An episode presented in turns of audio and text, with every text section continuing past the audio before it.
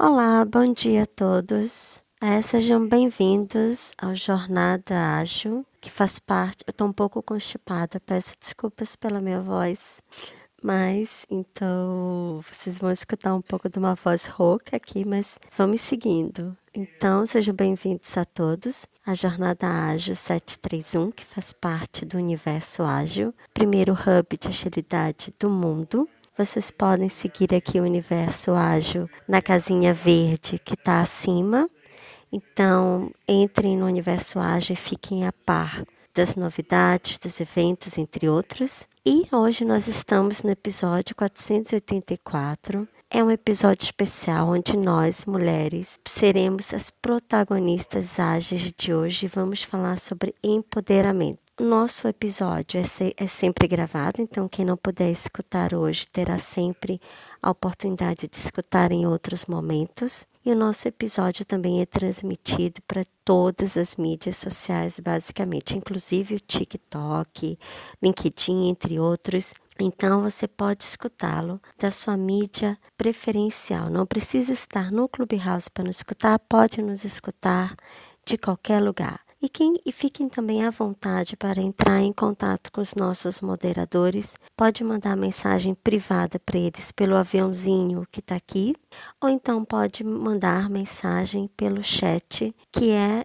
o chat como se fosse o chat da sala. Então, tudo que vocês colocarem aqui no chat, nós vamos ler, nós vamos responder. Fiquem à vontade também para levantar a mão e entrar em contato e tirar dúvidas. É o seu universo ágil, o nosso universo ágil. Então, hoje o nosso tema é empoderamento feminino. E, de acordo com o dicionário Aurélio, empoderamento feminino significa que é dar poder à mulher para que ela possa escolher aquilo que ela quiser escolher, ou seja, ser uma profissional, ser mãe, ser mãe profissional, entre tantas outras, mas ela ter o poder de decidir o que ela realmente quer. Então eu abro agora a discussão para que as nossas moderadoras, Zuleika, Camila e Sara, possam também nos trazer a sua própria definição do que, que seria empoderamento feminino e como é que elas vivenciaram ou vivenciam isso na prática. Então, Vou passar a minha autodescrição e depois eu passo para a Zuleika. Eu sou branca, cabelos loiros, olhos claros. Na foto, estou vestida de blusa preta com terno azul e estou sorrindo muito na frente de uma parede clara. Zuleika, é com você. Bom dia, Carla. Bom dia, pessoal. Que bom estar aqui numa terça-feira, primeira terça-feira do mês, a gente sempre falando sobre algo relacionado com as mulheres. Afinal de contas, é, estamos aí no mundo, estamos atuando, somos referências em vários momentos, em várias situações e sempre é, como parceria, né? Como estamos ao lado, lado a lado a, aos nossos grandes colegas e amigos é, masculinos, para a gente poder trazer nesse mundo algo novo, algo diferenciado e algo que fique registrado para as nossas vidas.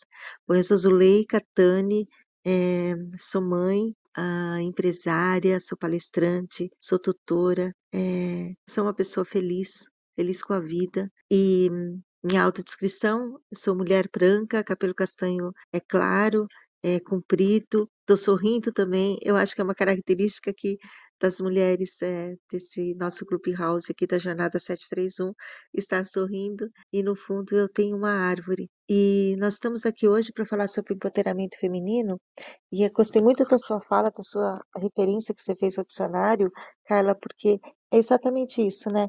A gente onde que a mulher tem que estar, onde ela quiser. Já está mais do que provado e comprovado que não tem limite. Assim como a, as funções é, que antigamente era, olha, esse, esse tipo de profissão é para mulher, esse tipo de profissão é para homem. Hoje a gente já sabe que não é isso. Tanto homem como mulher, a gente pode definir aquilo que, qual é a função que quer ter. E a mulher, depois de todo, todo o histórico que teve, ter essa força, essa percepção e principalmente a união, que infelizmente ainda temos uh, situações de qual a mulher é, é colocada uh, numa situação inferior a, a, outras pessoas. E nesse momento que acontece isso, estamos estando juntos, estamos unidas, a gente consegue sim uma ajudar a outra, uma suportar a outra. A vivência de cada uma de nós é diferenciada. Acho que eu acredito que deve ser muito difícil a gente encontrar uma mulher que nunca tenha passado por alguma situação de redução da sua capacidade, do seu reconhecimento. Algumas com uma intensidade muito maior, outras uh, pelo convívio, por, pela situação onde vive, menor, uma conscientização coletiva melhor, mas de qualquer forma, todo mundo já passou por isso, ouviu uma situação. E o que eu mais uh, acredito que a gente precisa estar nessa união, nessa convicção, é que quando a gente vê algo acontecendo, quando a gente percebe que tem uma situação de desconforto, de injustiça, de humilhação, de qualquer coisa que nos afeta, que nos atrapalha, que nos, uh, nos deixa indignadas a, a agir, a, a ir atrás,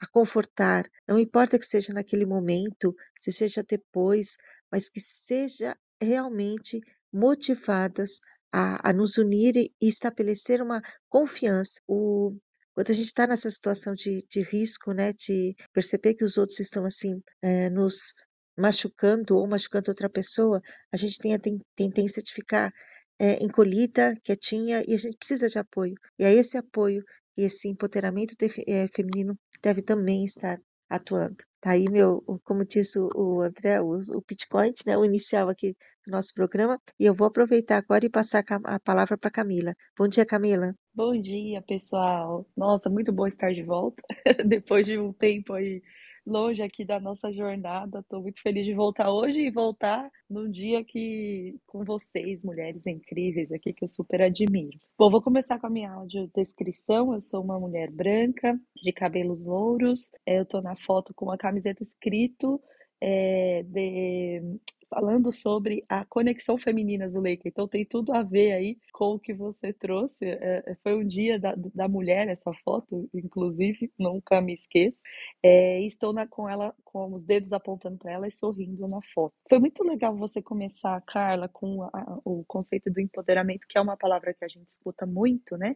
E que a gente usa muito para falar desse de, da questão feminina, do, do empoderar as minorias, né? Ou qualquer qualquer é, tipo de pessoa, raças, etnias, orientações, enfim, que tenha, que tenha historicamente num lugar de menos presença, fala, possibilidade de, de se colocar nesse espaço. E uma vez, há muitos anos atrás, eu ouvi uma pessoa falando sobre essa palavra e como ela prediz exatamente uma desigualdade, porque quando eu preciso empoderar o outro, é justamente porque o outro não tem essa capacidade. Então, eu que detenho do poder, preciso deixar o meu poder um pouquinho de lado e compartilhar esse poder com outra pessoa, né? Ou com outra, é, outro grupo. E olha como é interessante, porque quando a gente fala do empoderamento feminino, a gente convida os homens, né, que são é, historicamente os que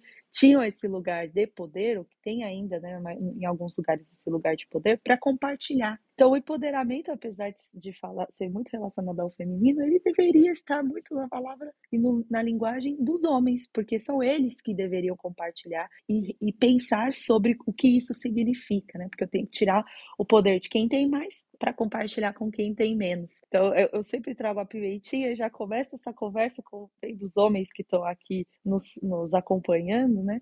E para falar quanto o empoderamento é mais responsabilidade deles do que nós. Porque se a gente lutar num ambiente onde eu não tenho compartilhamento, é uma luta que, concordo super com a Zuleika, é compartilhada entre o feminino e se a gente se junta, essa força maior nos, né, nos dá mais garra e mais força mesmo para poder ocupar esse espaço. É, mas ele também precisa ser compartilhado do outro lado, né? Senão a gente vira uma, um, um, um jogo de cordas de força, né? Um puxa de um lado, outro puxa de outro, é, enquanto deveria ser na abundância, onde o poder ele não é infinito. Quem disse que eu tenho poder e você, se eu tenho você não tem, somos nós mesmos, é algo abstrato, né? É, então, como é que a gente sai desse lugar de disputa pelo espaço e de abundância para compartilhar ele mesmo? Então, essa palavra eu gosto muito dela. Vou passar para Sara. Sara, por favor. Obrigada, Camila.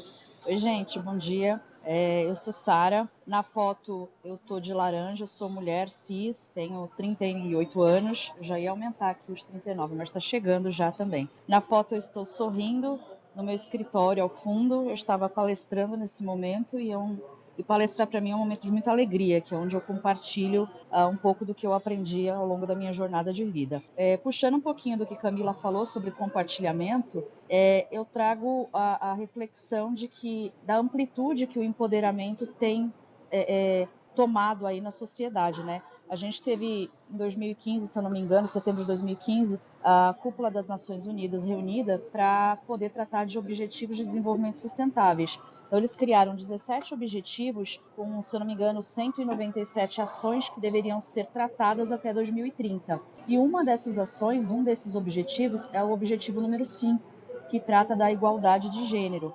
E aí ele trata muito dessa questão de empoderar as mulheres na sociedade através do estudo, através da política, através de igualdade nas carreiras, uh, através da abertura da, da sociedade para a mulher ter mais ações e para a mulher ser mais envolvida nisso. E muito do que Camila falou de ter o homem, de ter a participação dos homens é, nessa questão do empoderamento, já que eles detêm da maioria dos poderes que, que permitem que ou que que empoderem as mulheres para poder é, é, subir ou se igualar nesse mercado, vem deles, né? Então, eu trago essa reflexão porque para a gente conseguir perceber que esses objetivos, essa busca por igualdade de gênero, empoderamento, a mulher no social, a mulher na pesquisa, a mulher no mercado de trabalho, a mulher vista não só como dona de casa e mãe, ou ser vista como dona de casa e mãe, se assim for da vontade dela, é algo que já vem crescendo na nossa sociedade. Então, eu vejo que não cabe mais espaço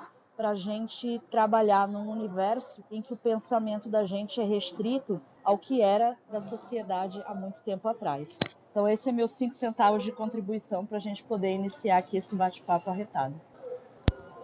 E agora eu tenho um, um, um desafio que é como vocês acham que a gente pode é, contribuir para a sociedade no empoderamento? Isso é, isso é uma, uma questão que, que às vezes fico a refletir bastante, que é o que, que nós mulheres podemos fazer, o que, que nós mulheres podemos no nosso dia a dia contribuir, seja nas nossas casas, nas nossas empresas, nas, na nossa sociedade, no nosso país.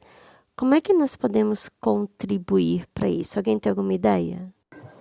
Acho que educação, né? Educação é a base de tudo. Ela não, a educação não tem gênero, né? Então, quando a gente começa a entender a importância da educação na vida da gente, a gente começa a empoderar dentro da nossa casa. Então, por exemplo, eu tenho uma filha pequena, ela tem 10 anos, eu já ensino para ela é, o papel dela na sociedade, o que, que ela deve buscar, qual é a importância de ela se empoderar, qual é a importância dela entender uh, as raízes, entender todo o conceito social, o contexto que a gente vive atualmente e quais as lutas que seriam importantes de ela travar. Como é que o mercado reage, como é que a sociedade reage, como é que as organizações reagem no papel da mulher e até onde ela pode ir.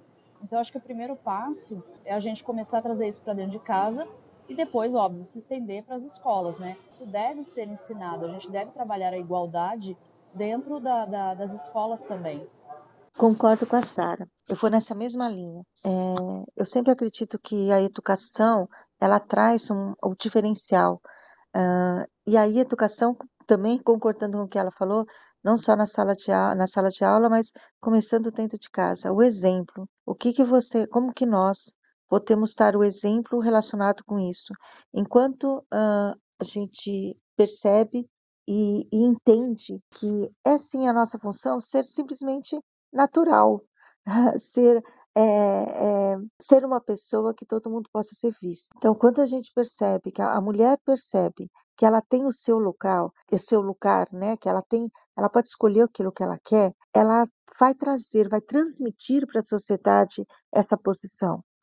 E, e, e foi, foi brilhante. É, uh, foi comentado aqui pela, pela Camila, pela Sara, que é, os homens estariam dentro desse contexto e eles precisam nos ajudar. E aí, quando vem o nosso papel, a, a, a mãe, quando vai começar já a educar seu filho, ele, ela já começa com essa uh, questão de empoderamento. Não é uma questão de. de uh, eu, eu, eu, fico, quando fala muito de empoderamento, o pessoal começa a falar muito uh, uma questão que eu acho que a gente precisa desmistificar. Ah, mas o, não importa se é homem ou se é mulher, quando a criança começa a, a aprender, ela- todo mundo tem que aprender a fazer os trabalhos domésticos. Eu acho que no momento que a gente está falando isso, a gente já está caracterizando que é a mulher que vai tomar conta da casa, que ela tem que fazer as atividades rotineiras. E não é isso. É simplesmente todo mundo fazer tudo ao mesmo tempo, fazer juntos. É, não importa muito quem é que vai estar nessa atividade ou não. E a gente volta o empoderamento para a questão do, do, de algo além, de algo mais, que transcende toda a necessidade e a vontade de tantos nós. É, infelizmente, a gente ainda percebe na sociedade é, a própria mulher não se empoderando, a própria mulher acreditando que a, a superioridade masculina é uma, uma questão hum, que deve ser perpetuada, deve ser é, contínua nessa sociedade.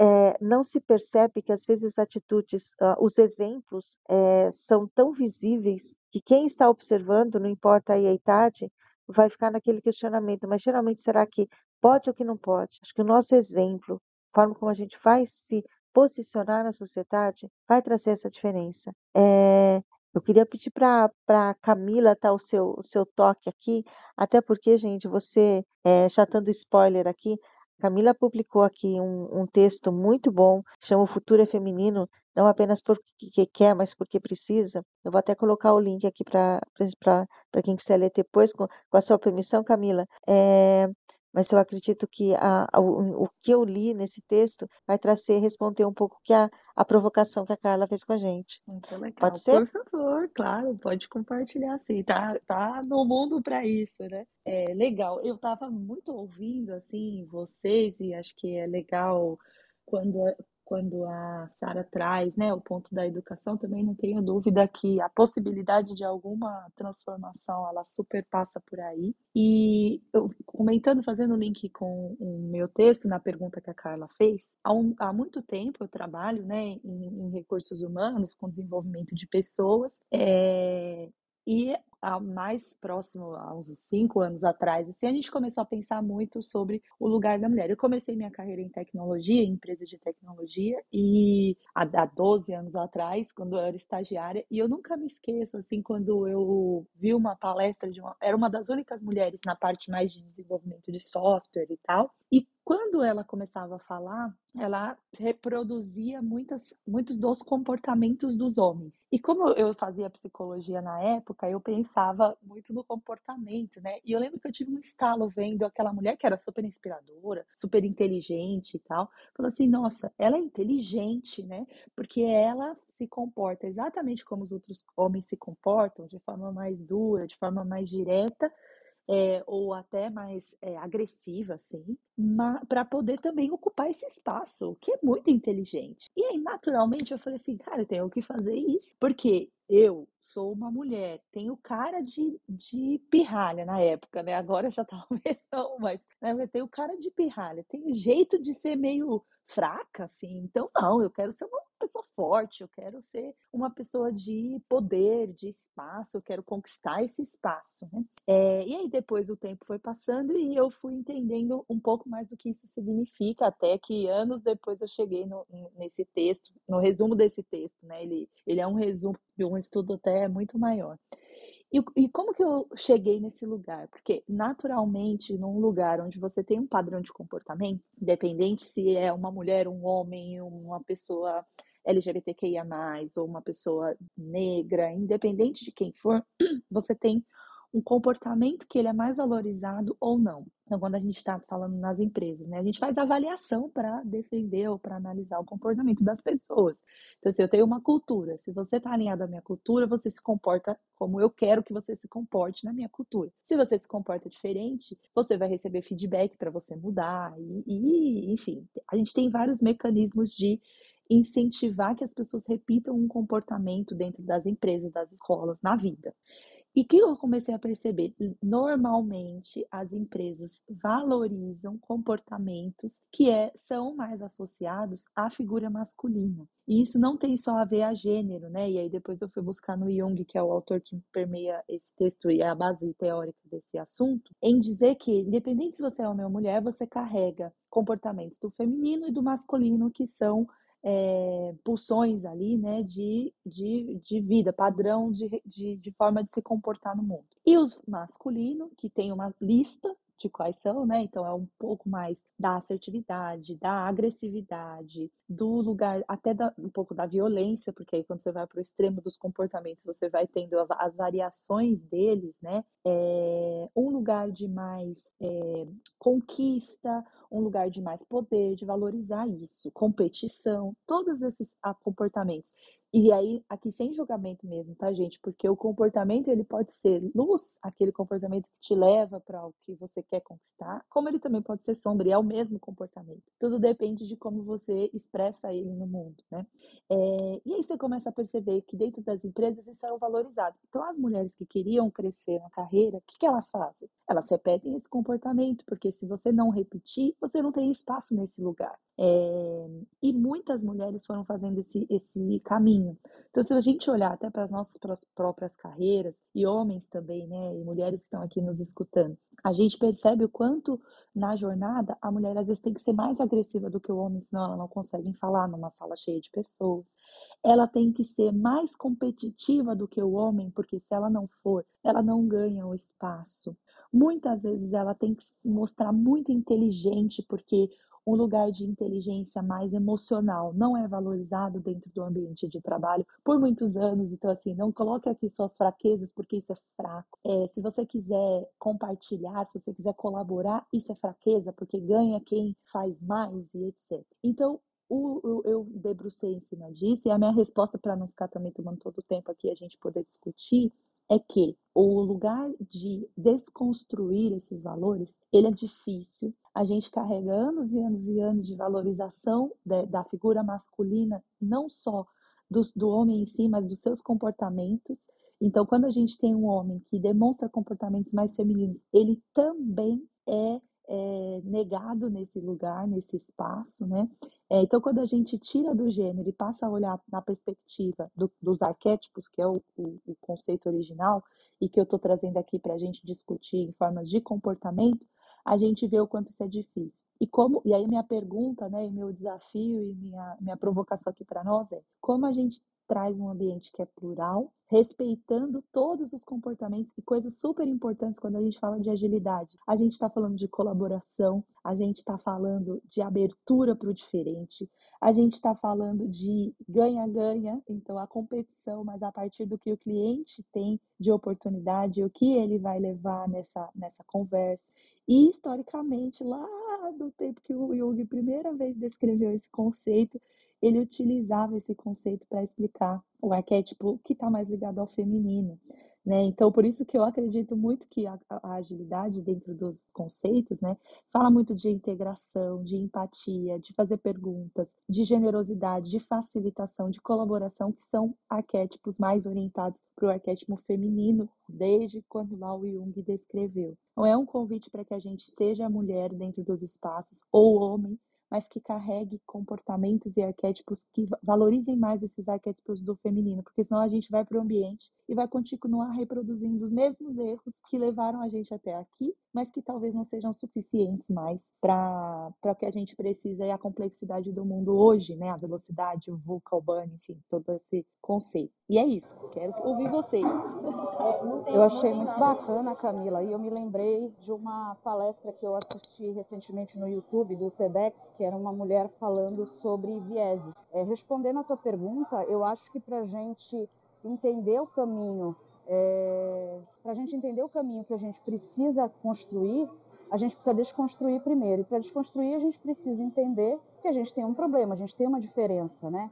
E aí, nessa palestra, essa moça falava, eu não me recordo o nome dela, mas eu publiquei no Instagram, é, ela falava sobre vieses, né? Porque você estava falando sobre o comportamento feminino, o comportamento do masculino, e a mulher também tem, né? A gente foi criada numa sociedade extremamente machista, onde a mulher passou a ter comportamentos do masculino e, e como tratando como normal. E aí nessa palestra ela falava o seguinte: ela foi pegou um avião, foi viajar e aí começou a, a o avião a, a tremer demais, né? Ali, ela com medo, preocupada, descobriu que a piloto era mulher. E aí, na cabeça dela, ela já pensou: ai meu Deus, é uma mulher, meu Deus do céu, não tem um homem para pilotar, e aí, não tem alguém experiente? E, e, assim, o que ela trouxe é: gente, a, a, a, definição de experiente, a definição de entendedor, a definição de conhecedor de qualquer coisa é associada ao homem. E aí ela percebeu que ela mesma tinha viés. Então, a gente precisa perceber também os nossos vieses.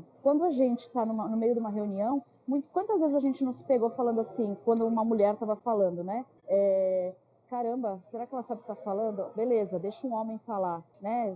Ele sabe mais. É, a gente mesmo é, é, é, perpetuando esse tipo de comportamento, exatamente porque às vezes a gente tem dificuldade de perceber que esse comportamento, viés, é preciso desconstruir. É, é, como a gente estava falando de design thinking na outra, na outra edição que a gente teve de, aqui com, com o pessoal, que é o, divergir para convergir, né? É mais ou menos isso, é o desconstruir para a gente construir. E a gente, para fazer isso, precisa entender quais são os nossos vieses. Bacana. É, não sei se a Carla ou a Zuleika quer falar, né? Mas eu, eu li um, um livro recentemente que eu gostei muito, que se chama O Caliban e a Bruxa. É um livro de uma historiadora italiana, Silva Federici, e ele fala sobre é, Caliban e a Bruxa é um conto do Shakespeare, né? Então ela pega esse conto para poder fundamentar e é um livro bem difícil de ler porque ele é denso, assim. Não é uma história, é um é um retrato histórico da questão do feminino ao longo da transição do feudalismo para o capitalismo. Então ela acrescenta o quanto a questão da caça às bruxas, né? E, e porque existiam várias é, várias comunidades em que a mulher ela tinha mais igualdade do que o homem. Então, assim, mas não, né? É, tinha igualdade com, com a figura masculina. Então, a mulher também poderia ser líder daquela comunidade. Se a mulher tivesse interesse, ela não era só restrita ao ambiente é, né, da, da, do convívio da casa, mas ela também poderia caçar. Enfim, existem, existiam várias civilizações e cada uma se organizava do seu jeito. E no feudalismo, essa, a mulher ocupava um espaço importante e esses, esses comportamentos, esses arquétipos eram melhor distribuídos assim entre as pessoas da, da, daquela comunidade, não demarcado que esse é para a mulher e esse para o homem. E aí ela começa a contar historicamente com dados, assim, é muito interessante o quanto a caça às bruxas e quanto a questão do, do né, de toda toda o movimento religioso, enfim, que também não, não, a gente não está aqui para afirmar se isso isso de julgamento, né? Mas todo movimento religioso que tira a mulher desse lugar e coloca ela como uma bruxa, então muitas mulheres foram assassinadas. Muito, é um número assim que a gente não faz ideia de quanto ele é expressivo dentro de uma comunidade. E as que ficaram são as que ou foram, né, assim, poxa, ou eu aqui me cedo e sobrevivo, ou vão me matar mesmo. E aquelas que tinham mais liderança foram as primeiras a ser assassinadas, né?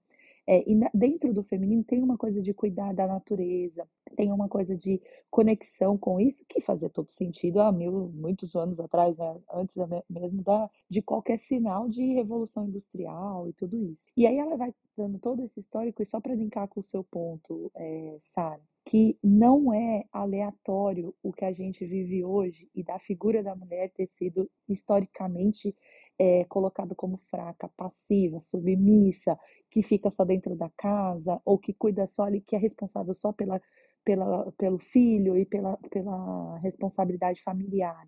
Né? Primeiro que a gente matou todas as que queriam fazer alguma coisa diferente disso, pelo menos a maioria. E não é só na Europa ou na, na América do Norte, né? América do Sul, a gente tinha civilizações inteiras que eram lideradas por mulheres, gente. Os Incas ali, toda a região da América do Sul. Tem várias histórias da Pachamama, onde a mulher tinha uma figura super relevante social e política, né? Então também aconteceu um genocídio é, bem significativo. E aí as que ficam precisam ter filho, né? Então você tira a mulher de um lugar de liderança, porque tinha muito mais igualdade, e coloca ela num lugar de reprodução para que possa mover a roda da, da vida, né? E tira esse lugar dela de político, educação e etc. É, é por isso que também é muito mais difícil de desconstruir, porque foram anos, anos, anos, anos e anos desse movimento sendo reforçado e qualquer mulher que quisesse desviar disso era punida, pior ainda, né? É, tinha que ter, arcar com as consequências de não ser aceita,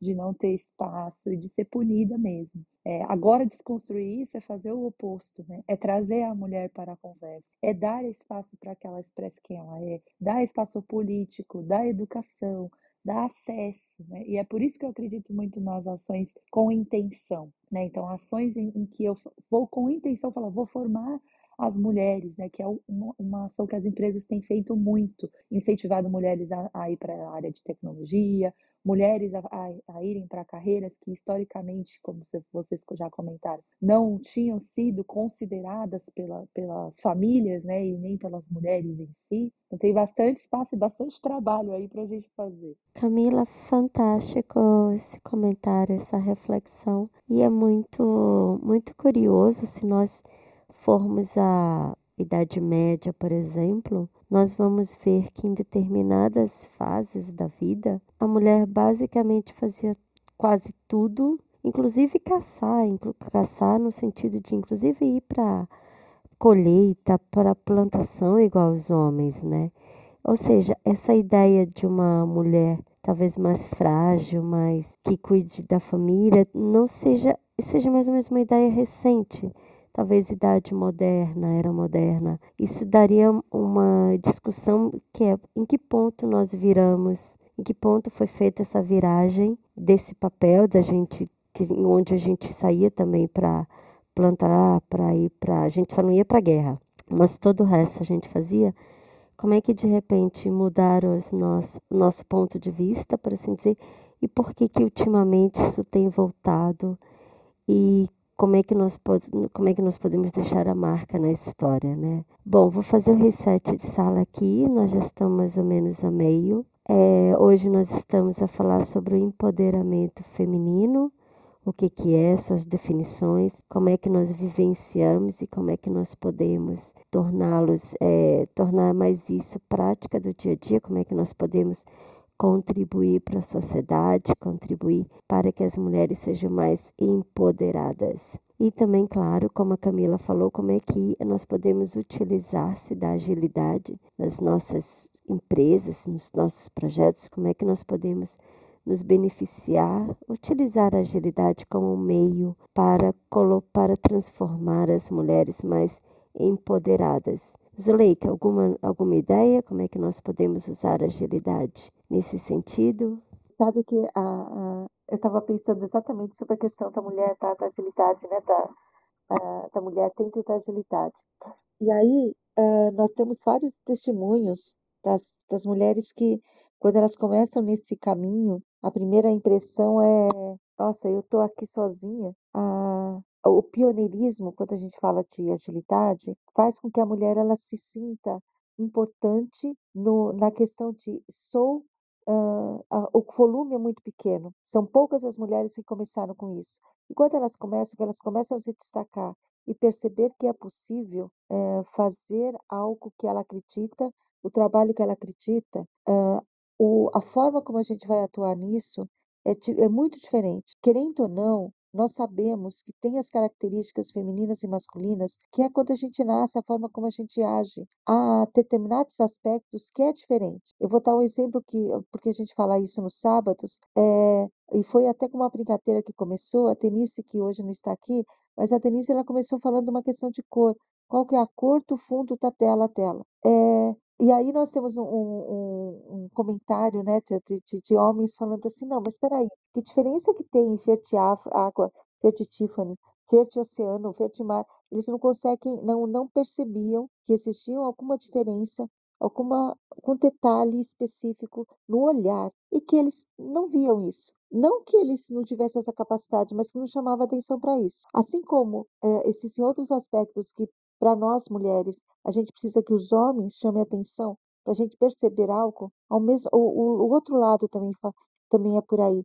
E quando a gente fala da agilidade, é, a gente teve o, o primeiro manifesto e, e, recentemente falando sobre o, o Human é, Skills, o que, que a gente percebe nisso? Que há a, a integração dos valores, da forma de pensar, e dessas características específicas da mulher implantada dentro da agilidade. É muito visível uh, entender que determinados fatores só estão sendo aprimorados porque houve uma visão feminina dentro dos conceitos, dentro das metodologias e, e da forma de atuar, né, até dos Scrum Masters, como que pode isso ser é, diferenciado na, na sociedade? E aí vem a fala da Sara, quando ela fala da educação, porque esses conceitos têm que ser é, visualizados nesse momento. Como que a gente pode é, educar as agilistas e os agilistas dentro da organização sem que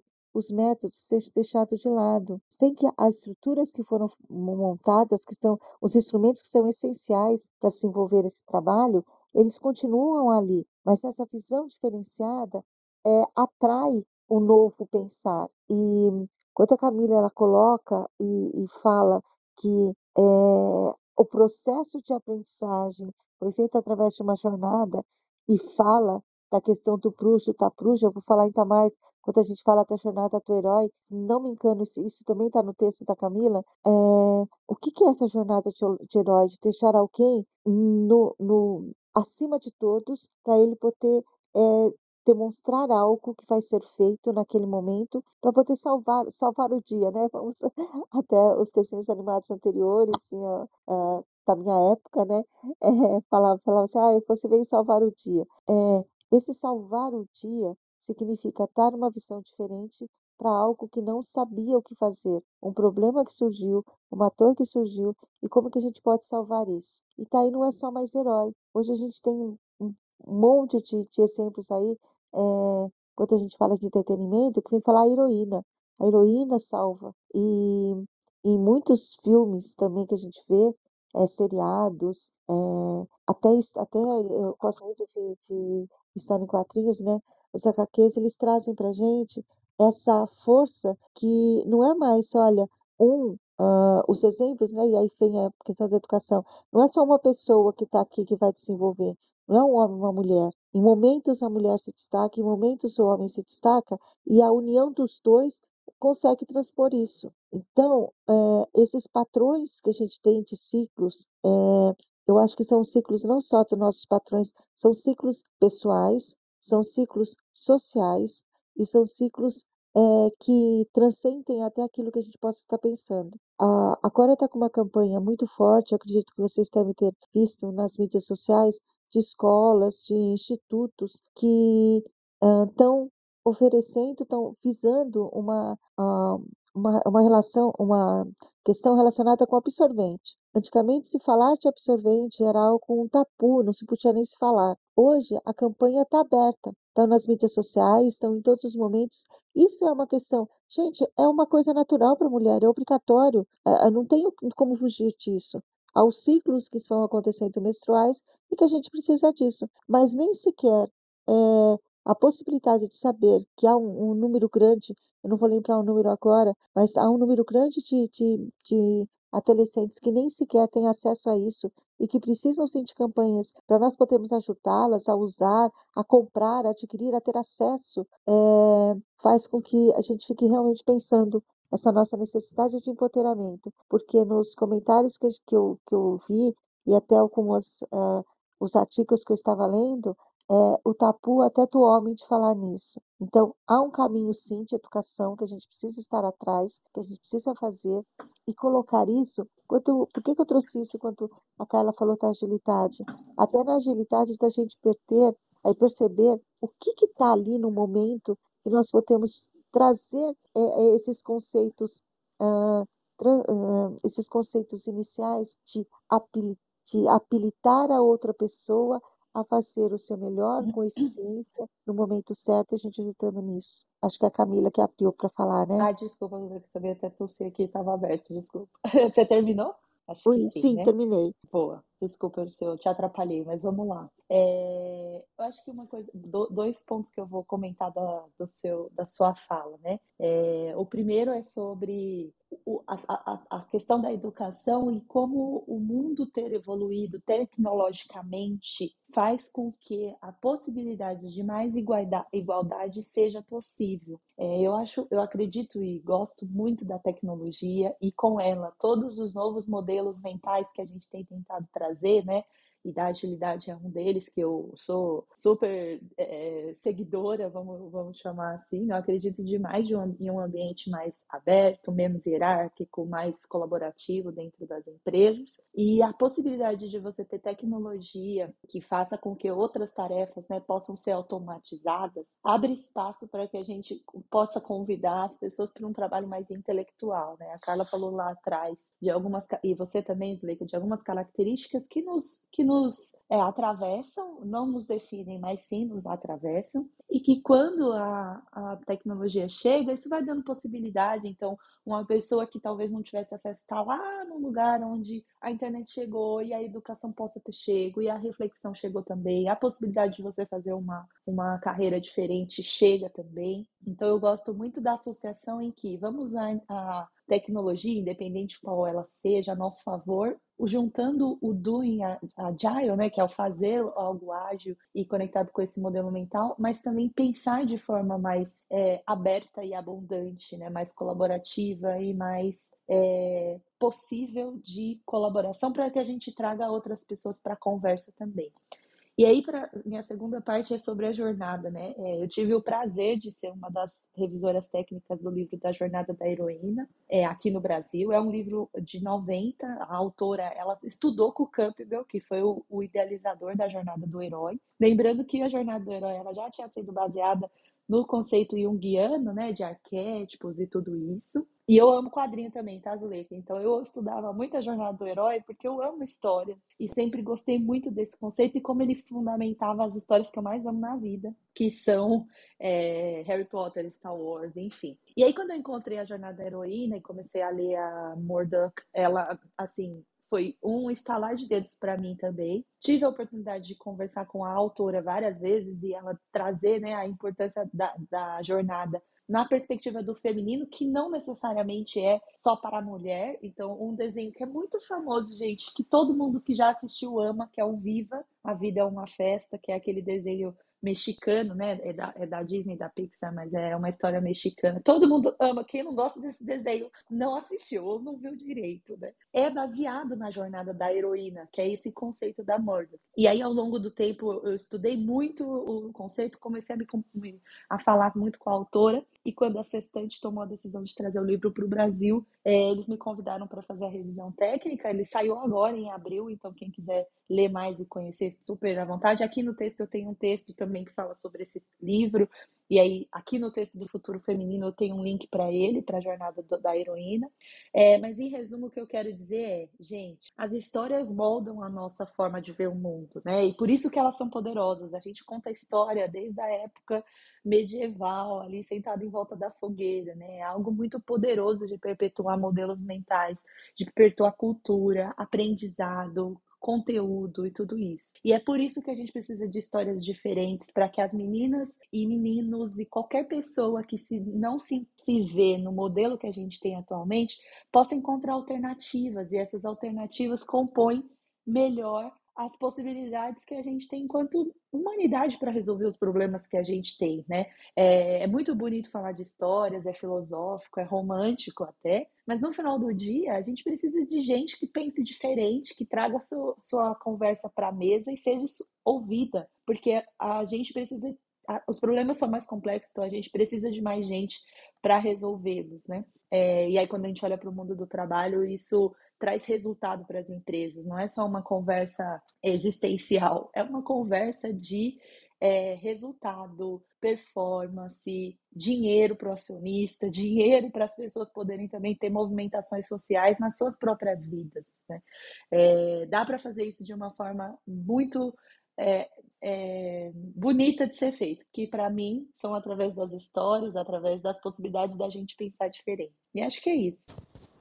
É, achei super interessante você falando do as histórias moldam a forma como a gente vê o mundo, né? E fazendo só um paralelo, eu adoro os filmes da Disney. E é muito interessante a gente é, ver o Frozen 2. Sara, quer falar alguma coisa? Sara? Eu queria, mas tá cortando, eu acho. Tô na estrada. Não sei se vocês estão ouvindo direito. Sim, nesse momento tá bom. Se você quiser falar. Não, eu tava comentando a respeito da fala de heroínas e príncipes, princesas e tal. Eu gostei bastante dessa fala especialmente porque quando você tem filho você começa a refletir muito sobre isso, né? É, o que, que você vai ensinar? Você aí quando eu comecei a estudar sobre empoderamento, sobre feminismo, sobre mudanças sociais, o meu papel, o papel das pessoas na sociedade, eu comecei a passar isso para minha filha da seguinte forma, né? Meu, você tem que se empoderar, você tem que ser a heroína. E depois eu peguei, me peguei refletindo sobre, tá, quem é a, a, pessoa por trás da persona, né? Porque ela não precisa necessariamente ser heroína, ela pode ser a princesa se ela quiser.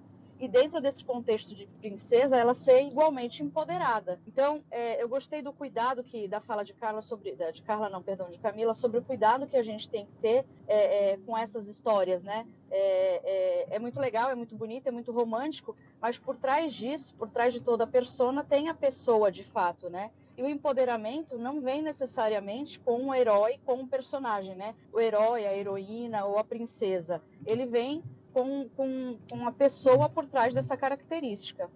Um, um, outro ponto que eu achei bem bacana é a questão da agilidade nesse contexto, né, do, do empoderamento. E a gente falando de time, é legal, a gente consegue trazer isso uh, para o contexto de, de líder, da, da, do papel da, do Scrum Master, é, seja ele homem ou mulher, mas eu acho que em termos organizacionais a gente tem que ter o pensamento mais amplo, né? Como é que as organizações se comportam ou agem para trabalhar a questão do empoderamento, da igualdade? Que ações elas têm que permitem com que a mulher tenha mais liberdade, mais a atuação seja maior e, por exemplo, faça com que a gente tenha mulheres na liderança. Quantas mulheres negras na liderança as organizações têm? Será que a gente está falando de um número reduzido para cumprir uma cota ou a gente está realmente trabalhando é, essa questão das organizações? É mais uma reflexão, né? uma provocação. Camila, você quer comentar? Você tinha aberto o microfone? Eu estava batendo palma para para Sara. Eu que é o meu jeito de bater o microfone. Ok, não, tranquilo. Mas é, é de fato isso é muito interessante e quando e a gente vê reflete isso, né? No próprio filme da, da, da Disney, como eu estava a dizer, que é quando você vê o Frozen 2, a heroína ela é já uma heroína completamente distinta, tanto é que o beijo do amor no Frozen 2, vou dando spoiler do filme para quem ainda não viu, é o beijo da irmã, não é mais o beijo do homem. E isso de forma muito direta e indiretamente vai a refletir sobre o que nós, as mensagens que nós passamos para as nossas filhas e filhos, mensagens que nós passamos para as crianças, porque você já começa a ver, por exemplo, outro filme da Disney em que o sapo, onde o sapo não vira príncipe e ela não quer casar, ela prefere trabalhar do que casar. E isso é muito interessante como é que uma coisa vai ligando a outra e chegamos também à agilidade, né? Como é que a agilidade dentro das empresas começa a ter um discurso mais igualitário, um discurso mais todos somos iguais, colaboramos todos da mesma forma. E isso vai tudo compactuando, por assim dizer, para um empoderamento. Agora, uma coisa muito importante que é temos também que nos lembrar que o empoderamento também não é só feminino. Ou seja, os homens também têm que colaborar para esse empoderamento, por assim dizer. Ou seja, evitar um discurso de nós e eles. Os homens e as mulheres juntos têm que trabalhar para um empoderamento, porque só assim realmente seremos um, uma sociedade mais igualitária, uma sociedade mais com mais liberdade, por assim dizer. Zu, você quer complementar, Zu? É, eu, eu fico aqui ouvindo e fico assim, encantada com, com tantas ideias e quanto essa estrutura que, que a gente nem combina e acaba construindo, né? É, é muito, muito, muito bom, muito um, convidativo ouvir e aprendendo com vocês é, esse potencial, né, feminino, o nosso empoderamento aqui, né, é, de tentar transmitir isso de uma forma muito clara, objetiva e é o que a gente está sentindo, a gente coloca sentimento. Quando a gente fala dos Disney, da Disney, eu também sou apaixonada pela Disney, é, a, so, é, os filmes que a, que a, Camila também falou, Harry Potter é algo que, que sempre me cativou, e o que, que mais me cativou dentro da, do Harry Potter é, é a Hermione Granger, que é exatamente a forma como ela faz, ela começa no, no primeiro filme é, muito já impondo a sua inteligência logo de cara, já aparece com ela sendo uma pessoa muito inteligente e no, no, no, decorrer de toda a história, a gente percebe que ela tinha aquela necessidade de se desenvolver, de é, ser diferente, porque é, dentro do contexto ela não é, ela tá família pura, como tinha dentro da história, e novamente, ela simples e como pode ser feita e como que ela pode é, se relacionar. E daí você compara a, a própria personagem, a atriz, né, a, a Emma Watson, quando ela vai é, fazer a, a Bela, da Bela e a Fera, e também a Bela, como que ela quer se impor, ela não quer se casar com Gaston, ela quer ser uma pessoa diferente, e aí acaba indo pro lado do amor. E quando a gente volta, né, a própria Disney, ela vai transformando isso dentro da sua cultura, e, e é, é, porque assim, quando a gente pensa na, na, na Disney e na forma como ela está colocando para gente, o maior objetivo da Disney é fazer com que as pessoas sejam surpreendidas com o seu entretenimento. Então é fazer a magia Disney acontecer. E essa magia não importa que qual é o seu desejo. Não importa se você quer ser a, a pessoa que vai cuidar da casa, que vai cuidar do restaurante, que ela vai é, desbravar outros mundos, porque vai passar a ser aventureira a ponto de atravessar o mar, algo que nunca ninguém fez. Não importa se ela resolve que ela quer é, simplesmente sair da caverna para conhecer um pouco do mundo e quem for levá-la, ela vai acreditar, ela vai se empoderar naquele seu sentimento e ir atrás, não importa a forma como é feito. É, adorei quando fala o comparativo do sapo, né? É, o sapo não se transforma em príncipe. É, o momento é não importa o que você quer fazer, não importa o quanto você quer fazer. Teve outro episódio que a gente comentou aqui, é, eu não vou lembrar quem foi que, que falou, contou isso, mas assim, qual o problema se a mulher resolve que ela realmente quer parar de trabalhar para cuidar do filho? É uma decisão dela. E no episódio que foi comentado aqui, ela foi recriminada pela família. Imagina onde já se viu você deixar de ser profissional para cuidar do filho. o empoderamento é isso. A, a decisão é individual, é dentro do contexto de cada um e cada um fazendo aquilo que realmente quer. Então, o potencial da mulher é definir a sua prioridade, é, não é nem definir, é decidir é, o que você quer fazer e como quer fazer. Então, os exemplos aqui só enriqueceram mais é, tudo aquilo que a gente já estava falando, né, que a gente realmente acredita que é verdadeiro, que é real e é o que o caminho que nós temos que fazer. É acreditar naquilo que a gente realmente quer fazer. Muito bom. Sara? Eu só vou, vou fazer só um comentário rapidinho. É, um, eu vou deixar uma dica aqui para os fãs Disney aí. É, é um curta que chama Pearl, que significa novelo em inglês, né? P-U-R-L. Se vocês colocarem Pearl, tem o, o, curta no YouTube e tem na Disney Plus também para quem assina aí o canal. E ele fala sobre a jornada, né? É um, é um curta de uma, de uma desenvolvedora da Pixar e ela conta a própria história dela chegando no trabalho. E ele é, é muito, muito, muito didático. Recomendo fortemente, deixei o link aqui no nosso chat e o nome também para quem quiser fazer a busca, assistir. Tem oito minutinhos, é um curta mesmo, mas muito, muito lindo. É, e o último, assim, a gente tem dois pontos que eu não queria deixar de falar, acho que a Ana está nos ouvindo, falou da mulher preta. A gente, infelizmente, não tem uma mulher preta aqui na sala com a gente hoje, né, aqui no, no, no nas, nas facilitadoras, o que é um sinal de alerta para a gente, né, como, é, como que a gente traz essa, essa diversidade também para a mesa, para compor aqui os nossos pontos de vista. E, e, a gente não pode esquecer que carrega, a gente fala da mulher não poder trabalhar, né, a mulher preta trabalha há muitos anos, né, pelo contrário, ela sempre trabalhou, então a história, ela é diferente, apesar de, de ser atravessada também por, por muitas e muitas é, questões, a gente precisa compor com esse olhar, porque realmente é uma jornada diferente que tem outras questões muito importantes e relevantes, tanto quanto, né, quando a gente põe no nosso ponto de vista de mulher branca. E o último é também da questão LGBTQIA+, assim, a gente fala, eu, como, quando eu falo muito do feminino, e óbvio, a gente no lugar de mulher, né, também tem esse espaço de fala, mas quando a gente fala das características femininas, é muito interessante como a comunidade LGBTQIA+, também já foi atravessada por esse tema, e é, eu tenho um, um, amigo LGBTQIA+, que fala uma coisa que é muito real, assim, e eu guardo isso no meu coração. Ele fala assim, cá, eu sou um homem, gay, LGBTQIA+. Enfim, estou representando uma das letrinhas ali da, da lista, né? Mas ele fala que quando ele era criança, a família dele falava assim para ele: Você nasceu homem e você quer ser mulher, né? É, você tem uma sorte nessa vida que você nasceu homem e você tem traço feminino. Então, assim, se, o, o, no final do dia, é sobre você achar que o feminino ele é tão fraco que se um homem escolhe ter alguma característica feminina, ele é mais fraco ainda do que a mulher, né? É, isso me fez pensar muito. Eu deixo aqui para a gente pensar. Eu nem tenho é, competência para falar sobre isso com profundidade, mas é muito para a gente pensar o quanto essas questões do feminino atravessam várias discussões de minoria, né? É, quando a gente começa a pensar mais profundamente.